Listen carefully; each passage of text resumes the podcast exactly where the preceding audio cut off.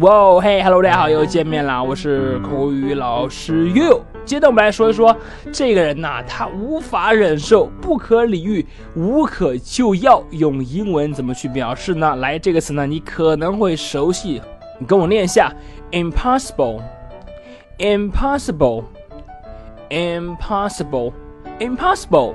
哎，没错，就是我们经常会用到的表示不可能的那个形容词。比方说，That is impossible，就是哎那件事情呢是不可能的。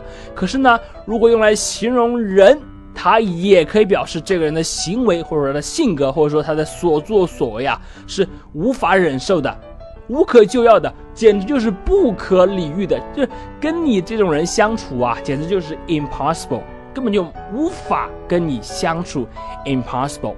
好，我们来看一下例句的使用。第一句，He is impossible. He lost all his money in gambling. 他呢简直无可救药了，因为呢他赌博呢输光了所有的积蓄。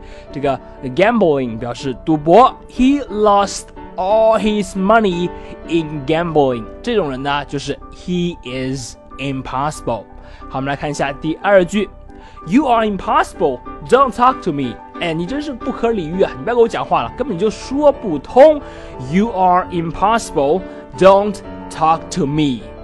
好的，这就是今天这个大家都很熟悉的这个形容词 impossible。impossible 这个词的活用了，它呢最常用的意思是不可能的，而呢也可以表示某人的性格或者说所作所为呢是无法忍受、不可救药的 impossible。你了解了吗？记得要去多多练习。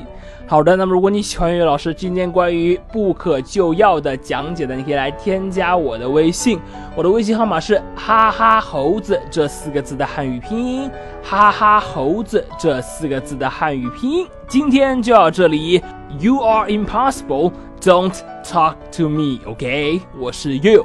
See you next time.